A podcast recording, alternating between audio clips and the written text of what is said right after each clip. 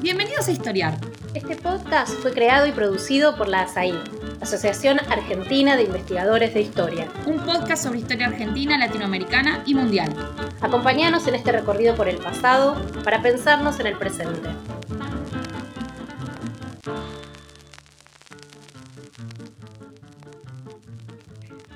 Bienvenidos a un nuevo episodio de Historia. En este episodio vamos a ver cómo era el ejército argentino antes de la transición a la democracia y cómo se transformó después de la transición a la democracia en 1983. Entonces vamos a tratar de ver cuáles fueron los principales cambios, continuidades que pueden observarse. Y lo vamos a dividir en dos etapas, es decir, vamos a tomar una serie de ejes y por un lado vamos a hablar del ejército principalmente entre 1955 y 1983 y ¿Qué pasa con esos ejes en el ejército entre 1983 y la actualidad? Y para eso tenemos dos especialistas en cada uno de estos momentos.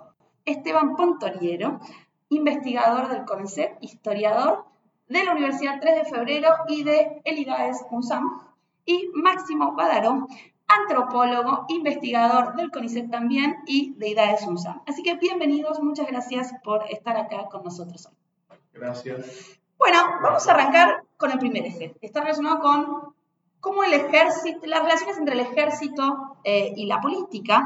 Creo que acá el contraste es obviamente muy importante, porque pasamos de una época de intervención permanente del ejército en la política a través de golpes de Estado, y otros instrumentos, no solo golpes de Estado, a una época de subordinación de las Fuerzas Armadas al poder civil. Así que me gustaría arrancar con Esteban, porque, bueno, vos, Esteban, eh, has escrito un libro sobre la represión, la represión militar en Argentina 1955-1973, que salió el año pasado. 76. 76, perdón. Que salió el año pasado.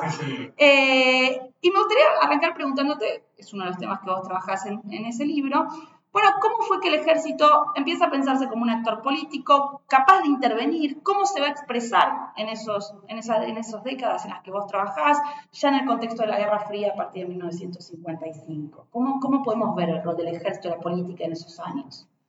Bueno, eh, diría en primer lugar que ya desde años anteriores, desde décadas anteriores, el ejército se había constituido en un factor decisivo de la política local.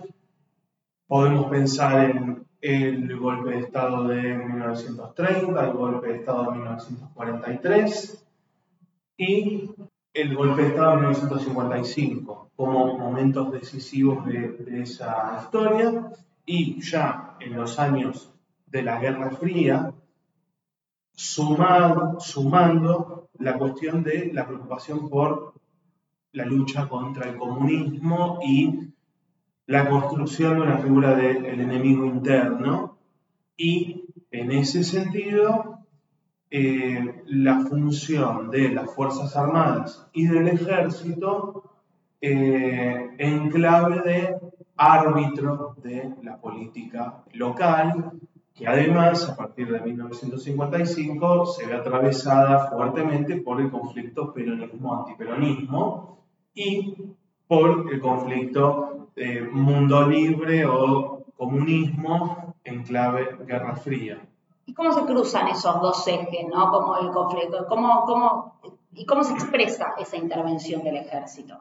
Bueno, el, conflicto, o esas dos claves de conflicto que comenté, como lo dijo alguna vez Alain Rouquier, se pueden resumir eh, como internacionalización de los conflictos internos. Es decir, el conflicto peronismo-antiperonismo fue leído por diversos eh, actores de la sociedad civil y luego gobiernos y eh, instituciones como las Fuerzas Armadas en clave eh, comunismo-anticomunismo también.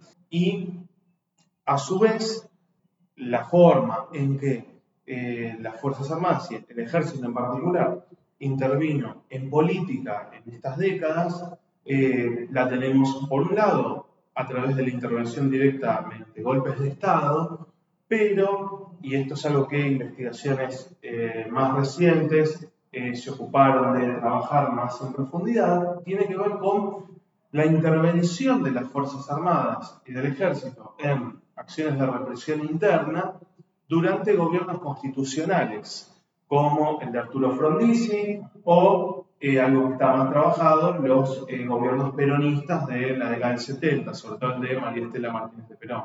¿Y ahí cómo era?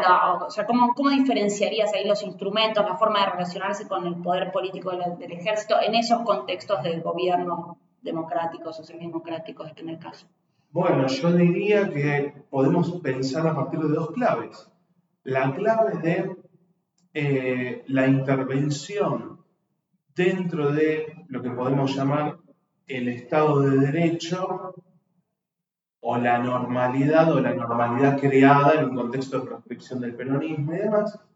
Y también, y creo muy importante, la intervención en contextos de estado de excepción.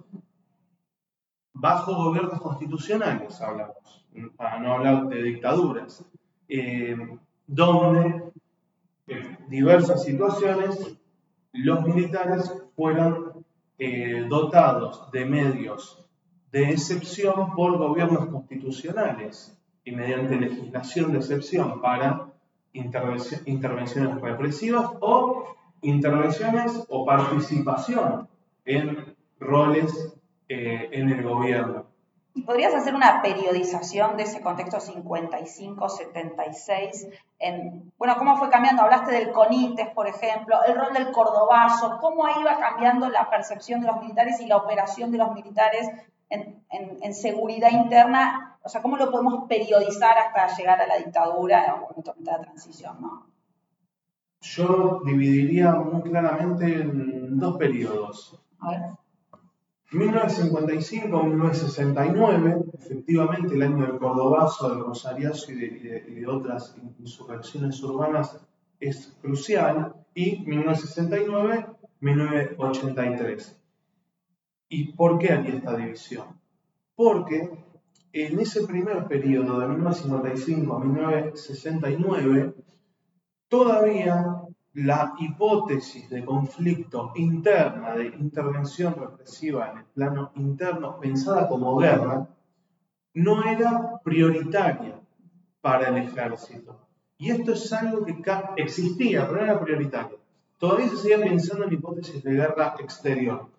Esto cambia a partir del Cordobazo y de otras insurrecciones urbanas del año 1969, donde se produce un cambio completo en ese sentido y se empieza a pensar, a planificar la defensa en clave de guerra interna y donde vamos a tener sus manifestaciones, digamos, más terribles y más fuertes desde mediados de la década del 70 y desde el gobierno constitucional de María Estela Martínez de Perón, y enlazando luego con el terrorismo de Estado y la, última dictadura militar. O sea, se podría decir que el ejército, en todo ese periodo, largo periodo del 55 al 83, está metido en seguridad interna, pero que la hipótesis de conflicto o, las hipótesis que manejan de cómo pensar ese conflicto es distinta antes del 69 y post 69. ¿Estaría bien pensarlo así? Sí, yo lo que diría es que hay, a partir de 1969, un cambio en las prioridades y en la intervención y en el tipo de intervención eh, que se realiza. Sí. sí, y eso se refleja también en la transformación de los programas de estudios de las academias militares, en particular del Colegio Militar, de la Nación, que es la principal academia de formación de oficiales del ejército, es donde se forma la élite del ejército. Y, claramente, un poco antes del 69, empiezan a aparecer en lo que yo puedo rastrear en documentos históricos, transformaciones en los programas de estudio, primero a través de conferencias de invitados extranjeros, después de materias que se empiezan a incorporar, se abandona la hipótesis, algunas hipótesis de enemigo externo empiezan a perder protagonismo, paradójicamente después vamos a tener una guerra en el, en el 82, que se habían, e, e, esa hipótesis de conflicto había perdido protagonismo dentro de los programas porque había adquirido más protagonismo la hipótesis del conflicto interno, obviamente dentro de un marco eh, internacional que, eh, que, tenía, que marcaba esa dirección en la formación de las Fuerzas Armadas, la Escuela de las Américas, o sea, había todo un, un, conjunto de instituciones armadas que iban en esa dirección, ¿no? los franceses, etc. Entonces, eso se refleja en todos los planos de las instituciones armadas y del ejército en particular. A eso agrego que creo que hay que hacer una distinción entre el ejército siempre es un actor político, siempre es un actor estatal, pero otra cosa es que eso significa que sea un actor de gobierno.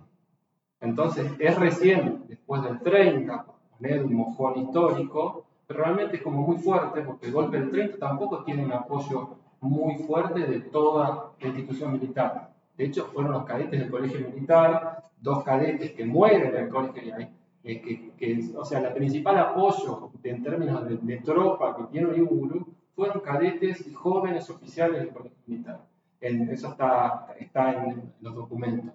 Entonces, es sabido que a partir de ahí el ejército empieza a pensarse de un modo muy fuerte como un actor de gobierno y que otros actores políticos, las élites políticas, empiezan a recurrir al ejército como un instrumento de gobierno, sea para combatir diferentes eh, eh, enemigos internos, porque eso no es un invento de la década del 60, sino también para incorporar oficiales a diferentes ministerios. Entonces, son un actor de gobierno, son un actor de prestigio. Todos los clubes sociales de todos los pueblos las ciudades se transforman, se llenan de militares. Hay algo que yo empiezo siempre a, que me interesa, es cómo el lugar de los militares en el mercado matrimonial. ¿no? Casarse con un, con un oficial se transformó en una vía de acceso a las élites del país. A partir de... A partir de, yo diría a partir de la década del 30, para decirlo como poner un mojón, y adquiere como una fuerza muy, muy grande a, fines de la década del 50. A fines de, bueno, ahí tenemos que meter el peronismo, que trabaja una transformación muy pesada dentro de lo que es la estructura interna del, ejército y la composición social del ejército.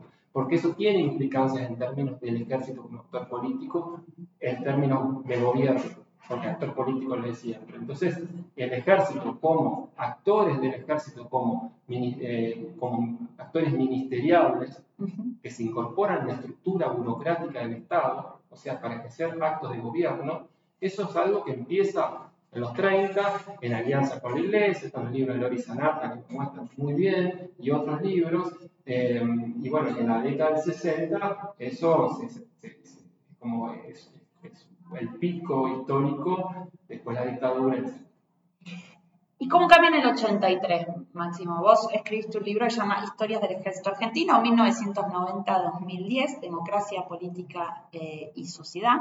Entonces me gustaría saber, bueno, ¿qué pasa después de la transición? Digo, si estamos hablando de cómo el ejército se piensa como actor de gobierno, eh, o se empieza a pensar como actor de gobierno, bueno, ¿qué pasa con ese ejército, esa, esa relación entre ejército y Estado, eh, después de, eh, en los 80 y en los 90, ¿no? Porque también, bueno, se puede periodizar también como esa, esa segunda etapa, ese segundo momento. Primero que el mojón histórico, digo, el momento histórico 83, no es tan tajante como, solemos pensar. Digamos, a veces, bueno, las eh, periodizaciones más canónicas no se corresponden con las experiencias de los actores y tampoco se corresponden con las transformaciones institucionales, ¿no? Que siempre son más lentas, empiezan a aparecer cositas dentro de las instituciones que muestran alguna transformación, a veces quedan ahí y a veces se profundizan. Eh, en el plano interno de lo que yo estudié dentro del ejército, en particular de ese lugar que es muy emblemático de la estructura interna del ejército, que es el colegio militar, donde se forma su élite, el 83 fue un proceso de transformación, pero no tan radical como lo, lo solemos pensar. No solemos pensar. Después, tampoco implicó que la, la clase política o los actores políticos dejen de pensar en, el ejército como sus aliados a la hora de pensar la práctica política. Es decir, como, bueno, recurrir a actores para, no, para, no ya para golpes de Estado, pero sí para aliados en, en, en, la práctica política. Eso no, no, no se quiebra en el 83 para nada. O sea, sigue teniendo protagonismo porque tenemos todas, varias generaciones de actores políticos, o sea, de, de los partidos políticos que se desarrollaron pensando al ejército como un aliado o un enemigo. Entonces es muy difícil aliar al ejército y sus transformaciones de todo el resto, de la sociedad y del Estado. Entonces siempre hay que pensar esas tres dimensiones que son muy porosas, son, hay adentro y afuera de eso es muy este, muy cambiante. Entonces solemos pensar, porque pensamos con la lógica, eh, pensamos el Estado con categorías estatales. Eh, en realidad es todo mucho más entrelazado. O sea, ¿dónde empieza y termina el Estado? ¿Dónde empieza y termina el ejército? Bueno, es algo que se fue transformando a lo largo de... ¿De dónde empieza y termina la, la, iglesia? Bueno, ¿cuándo, ¿cuándo, la iglesia dejó de tener, dieron como titular, dejó de tener una fuerte presencia dentro de las instituciones castrenses? Hace no mucho tiempo. Vos ahí dirías en relación al ejército, por ejemplo, la política, que en 1990 fue un corte mucho más fuerte que en 1983, por ejemplo. Mira, Va, si querés meter en este relato, bueno, el rol que tienen los levantamientos carapintadas, no sé, el juicio, las juntas, los levantamientos carapintadas y el último levantamiento, ¿no? Y la, la, represión de, Menem, ¿no? Al, levantamiento de diciembre del 90, ¿cómo, ¿cómo sería eso? Juicios, levantamientos, Menem. El primer golpe fuerte, por supuesto, son los juicios. Por supuesto que son los juicios, porque sí, ante la sociedad es verdad, hay muchos actores que se dieron cuenta que, que, habían apoyado directa o indirectamente, tácitamente, la acción de las Fuerzas Armadas, la acción represiva eh, durante la dictadura, se dieron cuenta que, ah, ellos hicieron esto.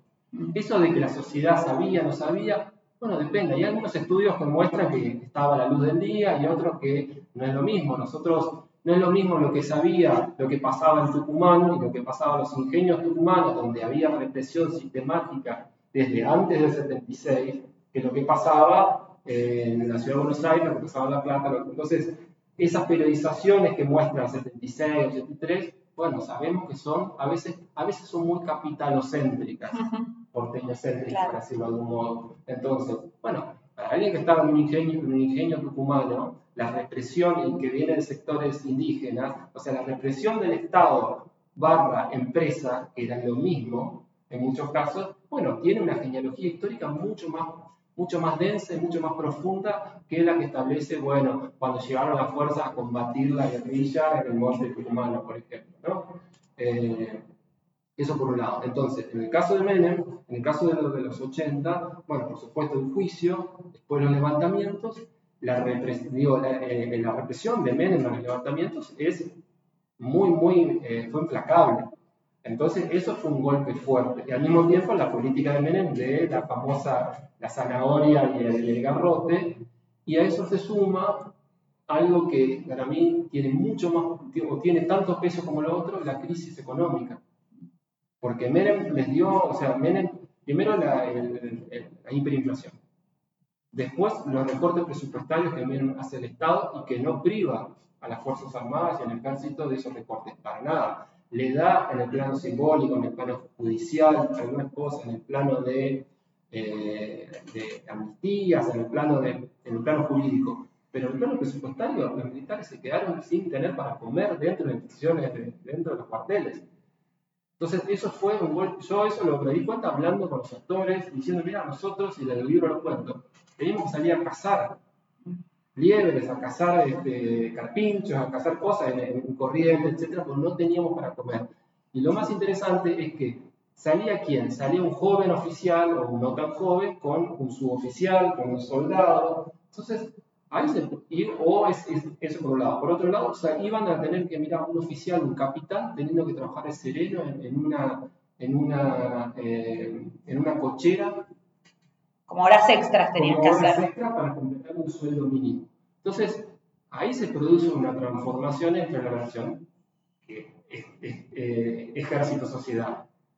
Entonces, se producen como procesos de igualación en la crisis económica. Y eso, de la perspectiva de los actores que yo, con los que hablé, fue muy fuerte. Eh, esa, o sea, Menem en el, en el, plano presupuestario ya venía de la crisis de Alfonsín, pero Menem en el plano presupuestario fue un golpe muy, muy, muy fuerte salarial.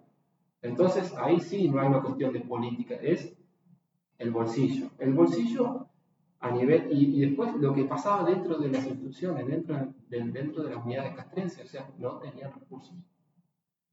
Ya, con, digo, Kirchner sería una nueva etapa, o sea, en, términos de esta relación ejército y política, ¿cómo cambiaría hacia los 2000, ¿no? Después de, este masazo de los 90 que se da con Menem. Y supresión del servicio militar. Ah, eso, y la supresión del servicio, eso, bueno, claro. Y ahí no llegué porque ese es un punto muy importante.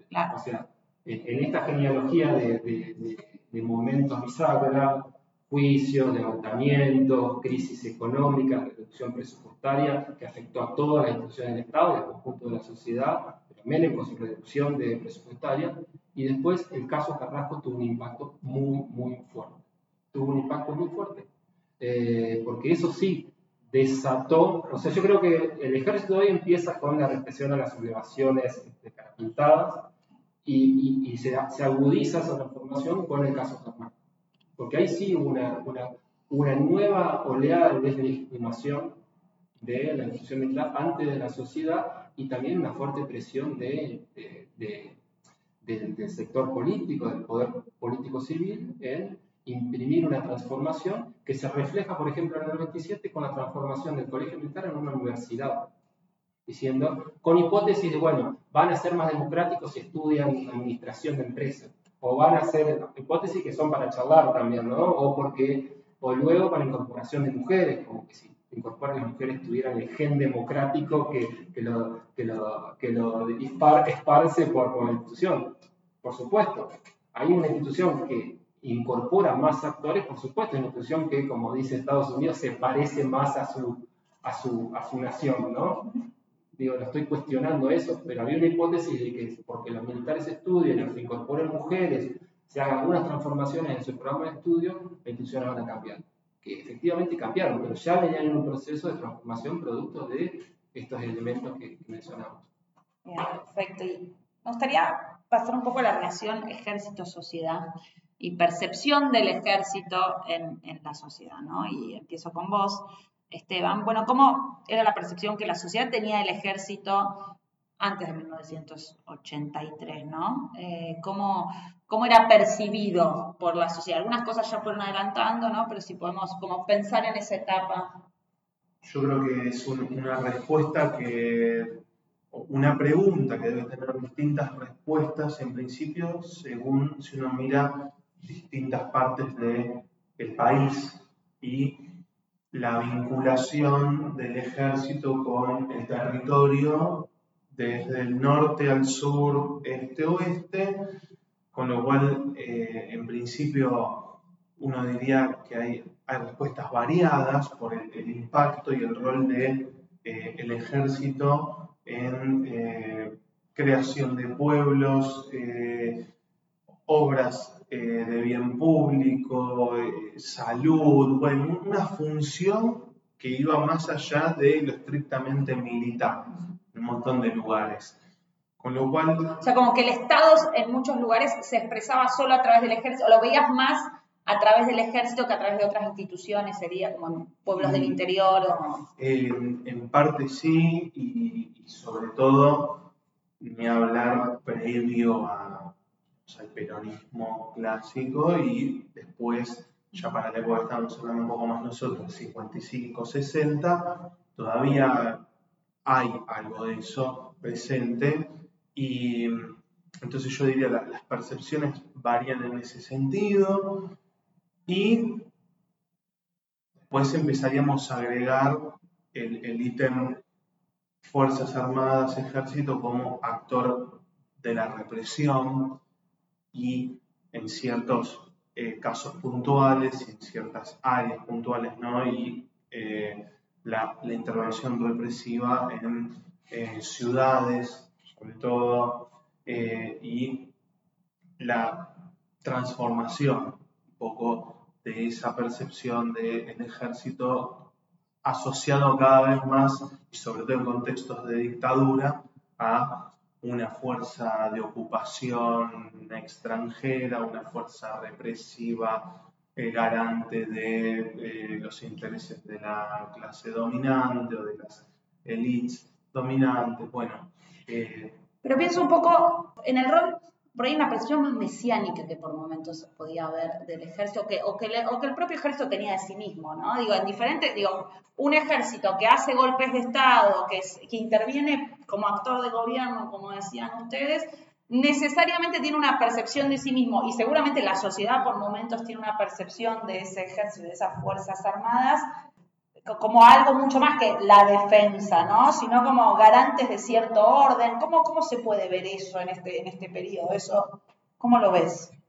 No, iba a completar entonces ah. antes de darle la, palabra máximo, eh, y, yendo más al punto de tu, consulta, señalando que efectivamente el ejército eh, fuertemente ya a lo largo de la primera parte del siglo XX empieza a constituir, sobre de acá el 30, acá el 40, se constituye eh, en esa autopercepción de última reserva de la patria y de, la argentinidad y de la nación y del orden eh, por eh, imaginario y por la fuerza por el poder material y por su extensión territorial, porosa, capital. Bueno, eso que decías de los pueblos. Bueno, y aparte, la sociedad acompaña esa, digo, no era solo el ejército el que tenía esa percepción de sí mismo, sino que gran parte de la sociedad veía eso, ¿no? En, el ejército, digo, en, este, en, esa, en esas primeras etapas. Eh, seguramente, de vuelta,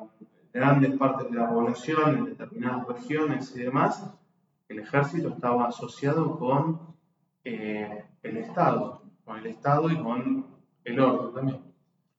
Sí, eh, hasta fin de la década del 20, las élites argentinas no mandaban sus hijos a, la carrera de oficial del ejército.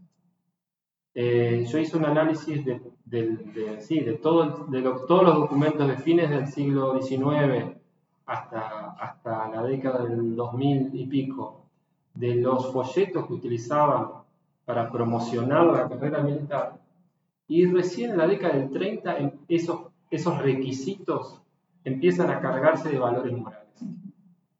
Hasta, hasta la década del 30, ¿qué se necesitaba para entrar a la carrera militar?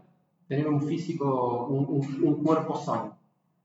No pedían religión, o sea, no había, no había este, elementos morales, eh, mientras que Dos o tres décadas después, te preguntaban por tu familia, iban a tu casa a ver si tus padres estaban casados, ver la religión, fe de, la confesión, si realmente eras católico. Toda una serie de filtros morales que atravesaban los aspirantes a ingresar a la escuela que forma la élite del ejército. Ese es un indicador. Eh, y eso se da a partir de que eh, el ejército, las Fuerzas Armadas en general, el ejército como el epicentro de este proceso, se produce una fuerte eh, convergencia entre ejército e iglesia. Es más la iglesia la que inviste de sacralidad a la institución militar en la década del 20 que por una propia este, atribución de las Fuerzas Armadas. Por supuesto, entonces, esta idea de los sacerdotes laicos de la patria, del ejército como reserva moral de la nación, empieza en la década del 30, con la iglesia muy, muy, muy, con una intervención muy fuerte de la iglesia católica. Entonces, yo, eh, hay un dato para ver esta relación ejército-sociedad, la imagen, todo lo que vos preguntás, que también para desagregar un poco la, idea sociedad y ver en concreto, bueno, yo la respuesta que puedo dar es, bueno, eh, la cantidad de aspirantes que se inscribieron a lo largo del siglo XX al, al, al, colegio militar, ¿no? O sea que las familias decían, quiero que mi hijo, hijo, porque no iban hijas, quiero que mi hijo sea militar, porque eso es una vía de acceso a muchas cosas sobre todo a prestigio, no tanto a recursos económicos, pero a prestigio y a una carrera. Este, hasta la década del 30 el ejército todo el tiempo tenía las vacantes, eh, tenía las, las vacantes sin cubrir. De ahí en adelante, todos los golpes de Estado se correspondieron con un aumento así para arriba de la cantidad de aspirantes que se inscribían al colegio militar, con una excepción, 55 con una excepción, excepción del 55. O sea, cuando había un golpe de Estado, había más inscriptos al colegio militar. Más interés por la carrera militar, más interés por la carrera militar. Menos en el golpe del 55, que no se movió o bajó. Bajó. ¿Por qué? Porque Perón introdujo una transformación muy fuerte en la composición social del de, eh, ejército en particular, que es donde provenía. Entonces, introdujo una especie de lo que hoy llamaríamos política de cuotas para que los hijos de suboficiales tengan ciertos beneficios a la hora de postular a, eh, a, la carrera de oficial, mientras que antes no podían. Sus hijos oficiales podían postular a la carrera de oficial. Entonces, hubo mucho más hijos de suboficiales, o sea, hubo una proletarización, de, para decirlo como un poco... Eh, con una muletilla, pero bueno, una, de, de, las Fuerzas Armadas y el ejército en particular. El 55, por eso es que después el ejército que, que el 55 es un ejército muy, muy este, eh, espejo de las políticas de Perón de transformación de la base social de los, del ejército y una fuerte presencia en sectores bajos que no es que no estaban antes, pero ahora se amplió.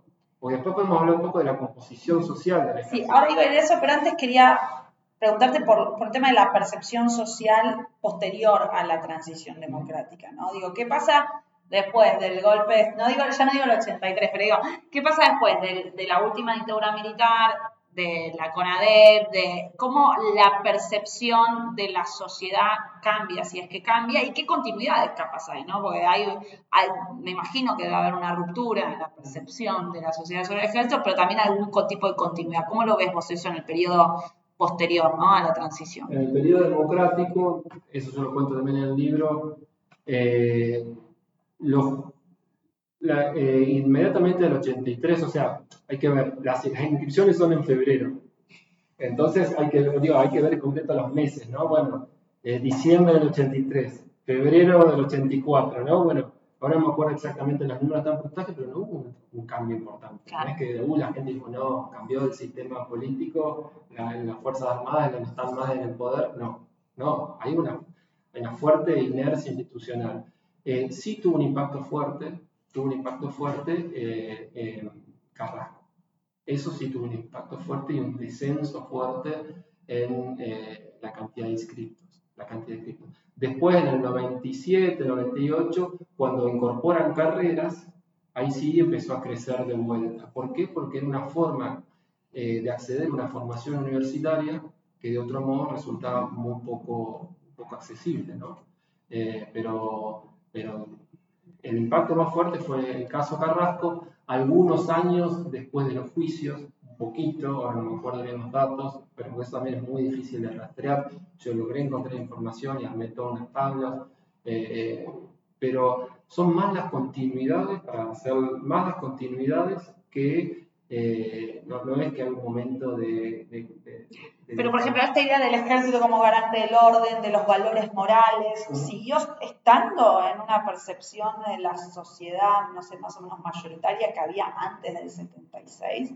O sea, imagen más mesiánica, ¿se puede ver después de la transición? Bueno, eso hay que hacer investigación más en la sociedad que, en, el, que en, el ejército. en, el, ejército. por supuesto. Pero yo creo que sí, yo creo que sí, que sin duda, porque... Eh, a ver, lo sagrado no se reemplaza, los, principios de sacralización de algo no, caen de un día para otro.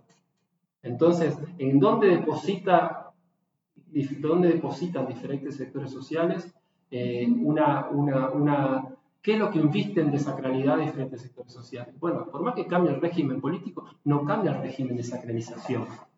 Clarísimo. Vamos a ir a un mini corte y ya volvemos con otras preguntas sobre historia del ejército. Este es el podcast de ASAIG, la Asociación Argentina de Investigadores en Historia. Te invitamos a asociarte y a seguirnos en las redes, en Twitter, en Facebook e Instagram. Toda la información sobre la asociación la puedes encontrar en nuestra página asaig.org.ar. Te esperamos todos los sábados con un nuevo episodio de Historiar sobre los grandes temas de nuestro pasado, abordados por especialistas e historiadores profesionales de manera cordial pero rigurosa. Seguimos con nuestro episodio de hoy. Bueno, volvemos con Esteban Pontoriero y Máximo Badaro para hablar ahora de la vida interna del ejército. Es decir, cómo cambia la vida interna del ejército, el entrenamiento de quienes forman parte de él, qué estudian, qué aprenden eh, quienes unían al ejército, y me gustaría, Ponto, si podés concentrarte ¿no? en el periodo anterior al 83, especialmente en el 55, 83. Bueno, ¿cómo era ahí? Eh, ¿Qué doctrinas? ¿Qué algunas cosas ya fueron adelantando, ¿no? Pero ¿cómo podemos pensar la vida interna del ejército en, esa, en ese contexto?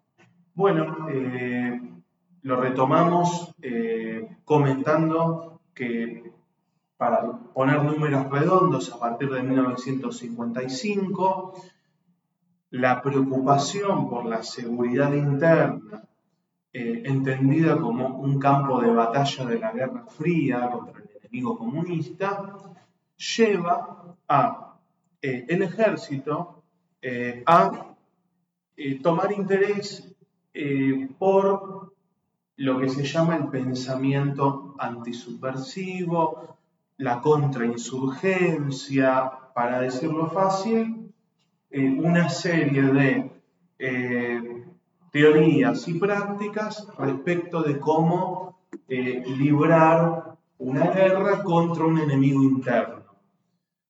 De vuelta, en el caso argentino, el elemento distintivo que se suma a esto es el peronismo, el peronismo en la resistencia a partir y eh, el peronismo llevando a cabo también acciones clandestinas de eh, violencia, sabotaje y demás, y frente a eso, en el marco de la autoproclamada Revolución Libertadora, la necesidad del ejército de eh, aprender nuevas formas de entender la guerra la teoría y en la práctica para hacer frente a lo que se percibe como un enemigo interno.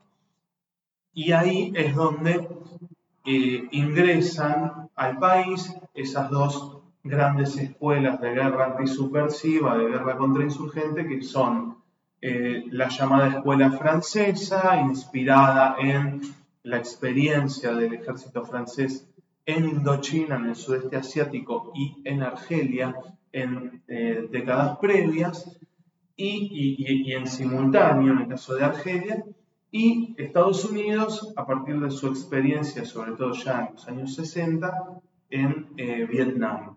Eh, y en base a eso, la preparación del ejército se vuelca mucho a seis, pero también continúa una preocupación por la guerra exterior. Como dije antes, hasta 1969 las hipótesis de conflicto principales siguen siendo hipótesis de conflicto de guerra exterior convencional, con lo cual la preparación para la guerra convencional continuó, esto es algo que ha estudiado por ejemplo Germán Soprano eh, en estos años, década del 60, 70, yéndose un poco para un, aspecto que en general muchos, me incluyo, no, no habíamos prestado tanta atención mirando más la parte represiva y, bueno, eso, eso e, existía también. Es verdad que a partir de 1969 ocurre este cambio que yo comentaba y se profundizan las hipótesis de conflicto en clave de represión interna y el efecto que se empieza a producir a partir de estas transformaciones en las doctrinas y en la formación del ejército es la superposición de conceptos que eh, los teníamos separados o que hoy los tenemos separados y que en ese momento se fueron imbrincando cada vez más. Represión con guerra, seguridad con defensa. Estado de derecho, estado de excepción. Eh, ese tipo de... o sea, se, eh, hicieron más, se las diferencias entre esos conceptos. Sí, y, y en algún caso una más grave, acción legal, acción ilegal, atravesada por un concepto de guerra en donde el crimen, en el caso de una guerra en clave antisubversiva, en donde el crimen es parte de las acciones eh, posibles. Bueno, si metemos todo esto en la cuenta, empezamos a entender un poco mejor cómo se llegó al terrorismo de Estado y cómo funcionó el terrorismo de Estado eh, en la década del 70. Claro, pues lo que decís es que esto ya viene desde por lo menos el 69 de una manera muchísimo más clara en esa vida interna del ejército. Exacto. Es un camino que hay que de 20 años para no irse más atrás, que podemos ir más atrás, pero creo que no es tanto la idea, eh, y que permite entender, eh, evitando linealidades extremas, teleologías, etcétera, sí permite entender que esa preocupación por la seguridad interna en clave antisubversiva, a lo largo de 20 años de formación y de práctica, plan con Intes, represión durante la dictadura del general Lanusse, 1971-1973, operativo Independencia, febrero eh, de 1975 en Tucumán y después su extensión a todo el país en octubre de 1975. Bueno, todo eso permite entender mejor eh, el terrorismo de Estado. Clarísimo. ¿Y, cómo lo ves vos, Máximo, para pensar en, los contrastes que empiezan a partir de la, transición, los 90? Eh, si es que hay contrastes, qué continuidades en, esto que planteaba Esteban. Eh, como mencionaba hoy, hay un, yo ahí utilizo eh, de qué como, como indicador o como dato para estudiar esto, de qué modo el ejército se presentaba en sociedad, de qué modo el ejército interpelaba a los potenciales aspirantes, ¿no? Porque ahí hay una, ahí hay una interfaz entre lo que el ejército quiere ser, se muestra, y el tipo de actor social que busca incorporar. Y es recién a la segunda mitad de la década del 90 que el ejército empieza a quitarle protagonismo a las ideas de, a las asociaciones entre la, entre la actividad militar y la idea de sacerdocio y de vocación. Y empieza a incorporar otras categorías discursivas como la idea, la noción de profesión. Pensar, o sea, interpelar a la sociedad diciendo, bueno, acá se van a formar profesionales, no solo cruzados, no solo sacerdotes de la patria, no solo, esto no es solo una actividad vocacional, sino que es una actividad que requiere estudio. ¿Cuál es el momento de corte que...? La segunda mitad de la década del 90, O sea, claro, después del caso Carrasco, después, de... El caso Carrasco es una bisagra y ahí empieza a haber una transformación doctrinaria fuerte institucional, sistemática. Habían aparecido cosas en la, transición, pero la transición en la segunda mitad a nivel, claro, porque internamente es otra cosa lo que pasa. Mismo la formación eh, antisubversiva, contra, contrarrevolucionaria. También hay diferentes movimientos, diferentes temporalidades. Yo lo, traté de explorar en el plano de los documentos, en el plano de las entrevistas, y algunos te dicen, mira, nosotros no, por ahí venía un oficial y nos pasaba la película de los franceses en Argelia, nos pasaba un, documento. Tuvieron un rol muy, muy fuerte las instituciones católicas. O sea, hay, cosas que, documentos donde, donde la Iglesia Católica realmente alentando esta figura del militar como un cruzado contra el comunismo. Eso es súper fuerte. Eso es súper fuerte y está en las charlas que daban los capellanes, los capellanes castrenses. O sea, no era una formación sistemática que vos entrabas después del 55 en la institución militar y te lavaban la cabeza y te transformabas en, este, en un cruzado contra el comunismo.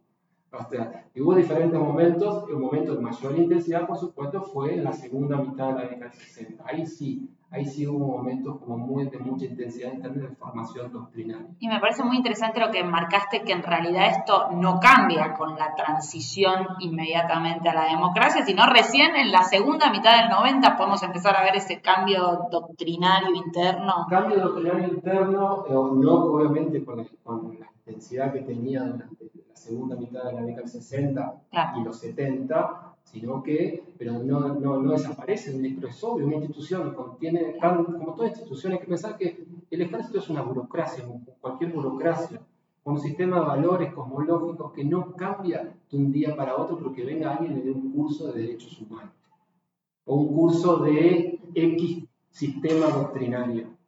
Sí, van a repetir, eh, van a repetir este, la declaración de lo que sea, de memoria, pero hay cosas que están muy arraigadas y que, como todo sistema de, aprendizaje, está arraigada en lo que los pedagogos llaman el currículum la currícula oculta, ¿no? Está arraigada así en los pasillos, a la noche, antes de acostarse, la charla que da el oficial, el oficial instructor a los cadetes, la misa. La misa, todos esos ámbitos de formación, esos ámbitos de formación moral. No es que, y después de la formación técnica, sí, pasan de la lucha, la lucha contra un enemigo externo a la lucha en el monte o en, o en escenarios urbanos. Eso sí, pero después está toda la cuestión de el individuo imbuido de una serie de valores sagrados o que se empieza a considerar como un sacerdote de, de la lucha contra el comunismo y etcétera, etcétera, todo lo que vos mencionaste, bueno, eso se da de un modo bastante asistemático, en el sentido de que no es que vos vas a ver la currícula y vas a encontrar, este, vas a encontrar algunas cosas, pero, pero de modo asistemático. Y esa, ese carácter informal sistemático persistía, persistía hasta bien avanzada la década del 90. Clarísimo. Y por último, quería preguntarles por la composición social del ejército, ¿no? Eh, algunas cosas hemos conversado, pero, bueno, ¿cómo era la composición social de las fuerzas a lo largo de las primeras, eh, digo, de, la segunda mitad del siglo, de 1955, 1983? ¿Cuáles son los perfiles de quienes llegaban al ejército? Eh, ¿Quiénes lograban acceder a rangos medios, a rangos más altos? ¿Cómo, cómo funcionaba ahí la, la cuestión social? Bueno, a ver, como, como señaló Máximo antes, a mí me toca hablar después de el peronismo, para decirlo de alguna manera, y los cambios que introdujo el peronismo en, en la composición de, del ejército. Eh, y yo diría, de manera más o menos esquemática, pero por lo menos para tratar de, de ordenar un poco, que en tiempos de eh, servicio militar obligatorio, tenemos por un lado los, los conscriptos que reflejan la, diversidad sociológica de la Argentina del momento, urbana, rural, eh, etcétera, norte, sur, este, oeste. Los suboficiales, que mayormente provenían de sectores eh, medios bajos y los oficiales, que tenían un trayecto más vinculado con sectores medios, medios altos y sectores eh, altos. Marcado, por ejemplo, por cuestiones como que para ser oficial uno tenía que tener secundario terminado, y tenía que ir a la Escuela Superior de Guerra. Em, para ser suboficial no. Para ser suboficial no. Tenía las escuelas de suboficiales y no hacía falta eh, tener el secundario. En la primaria uno empezaba su carrera para formarse como suboficial. Em, entonces, en principio, eh, de manera esquemática, pero tratando más o menos de seguir un poco el, el, asunto en esos años, eh, diría eso. Perfecto. Y Máximo, ¿cómo lo ves vos? De hecho, vos escribiste un libro que se llama Militares o Ciudadanos, la formación de los oficiales del ejército argentino, eh, editado por Prometeo. Bueno, ¿cómo, ¿cómo ves la cuestión de la composición social del ejército?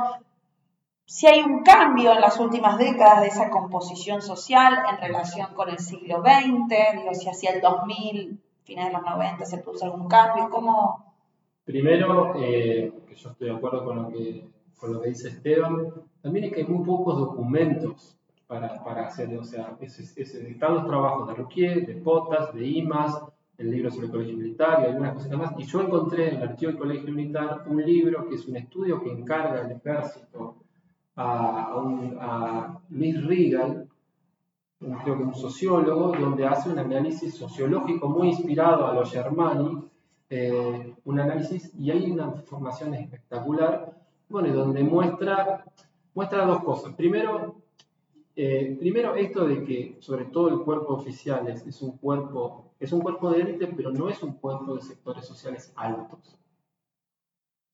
En general han sido sectores bajos perdón, medios bajos, porque los bajos son los suboficiales, mayor presencia en sectores bajos durante el peronismo, esa presencia se va, nunca se reduce, salvo durante la época de la NUCE, crece considerablemente la presencia de sectores altos. Después hay que ver que crece medio, bajo, alto, etc.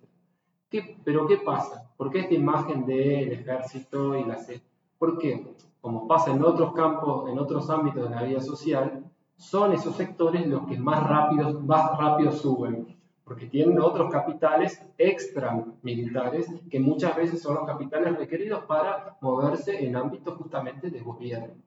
Entonces, capital social, capital eh, simbólico, conocimiento, conocen gente, o sea, tienen entonces para que uno, o sea, los LANUSE en términos sociales, no son la, son la más, son eh, ese perfil durante todo el siglo XX fue, fue minoritario en todo caso. Lo que pasa es que los que llegaban a ese lugar eran los que tenían ese perfil.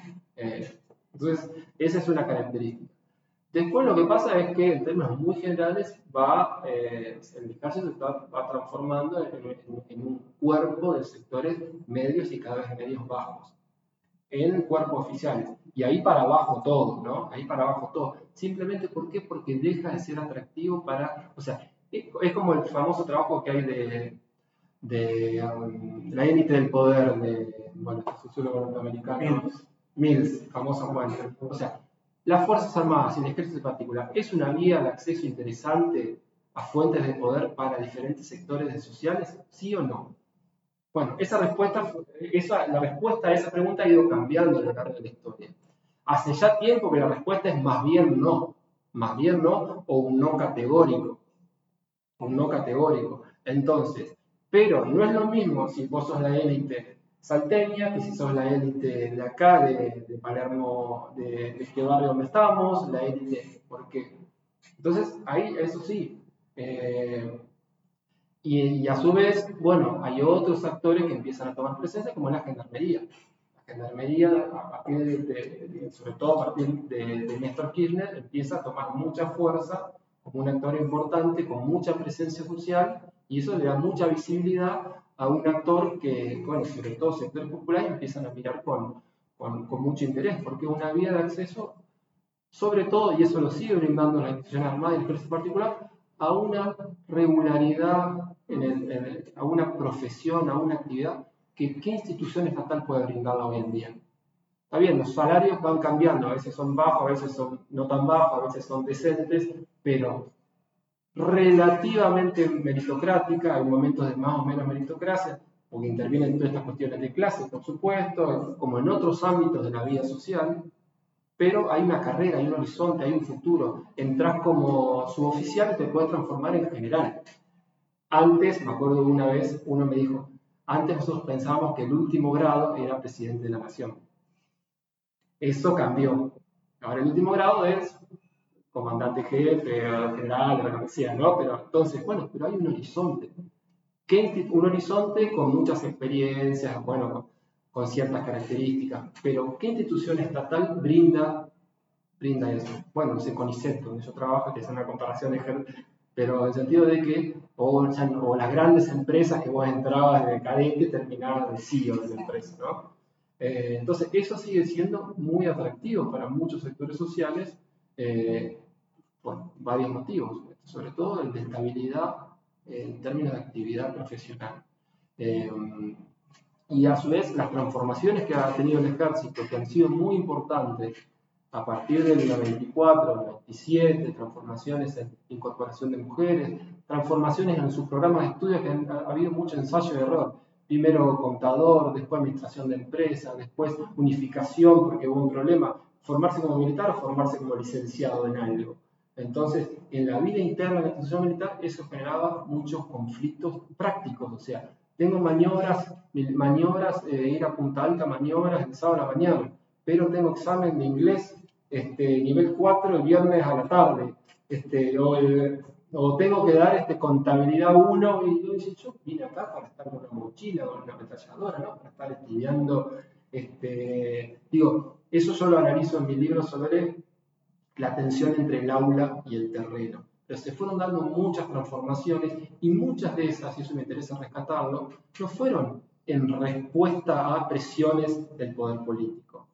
Fueron, fueron de, por voluntad propia, como y ahí que sea, por pragmatismo, por instinto de supervivencia, por convicción, por lo que sea. Esto ha ido cambiando, pero ha habido transformaciones, la mayoría de ellas motorizadas por la propia institución salvo un momento muy importante que es cuando Nilda Garré estuvo al frente de, del Ministerio de Defensa, donde impulsó algunas transformaciones muy importantes, políticas de género, cambios normativos, y sobre todo impulsó, y ahí estaba Sabina Frederick, yo formé parte también del Consejo de Políticas de Género del Ministerio de Defensa, eh, algo muy básico, que el poder político civil se preocupó para entender a ver quiénes son las personas que forman parte de esta institución. Pasar de una política más eh, eh, de castigo, o decir, de frenar, porque lo que se sabía era lo que no quería que hagan, eso todos tenían claro, o más o menos, ahora parece que no, que no está tan claro, porque la verdad que es un retroceso, ahí había un acuerdo y a su vez las Fuerzas Armadas no están preparadas para muchas de las cosas que hoy en día vemos en la agenda que se supone, o sea, me parece que eso es una ofensa a las Fuerzas Armadas y, un indicio de profundo desconocimiento. Eh, pero a partir de algunas políticas que desarrolló Nilda Garré hubo, y, proyectos concretos de investigación, de presencia en los cuarteles, en las instituciones, en, diferentes ámbitos de la institución, conocer quiénes son, qué quieren, cuáles son sus deseos, cuáles son sus proyecciones eh, de desarrollo profesional, de desarrollo eh, técnico, de aprendizaje. Bueno, esas cosas me parece que son muy importantes para desarrollar una política de defensa, como son importantes para cualquier política vinculada a una institución, conocer la institución. Bueno, clarísimo los dos, les agradezco infinitamente este tiempo y nos volvemos a encontrar el sábado que viene en un nuevo, gracias a ustedes. Nos vemos en un nuevo episodio de Historiar el próximo sábado. Hasta luego.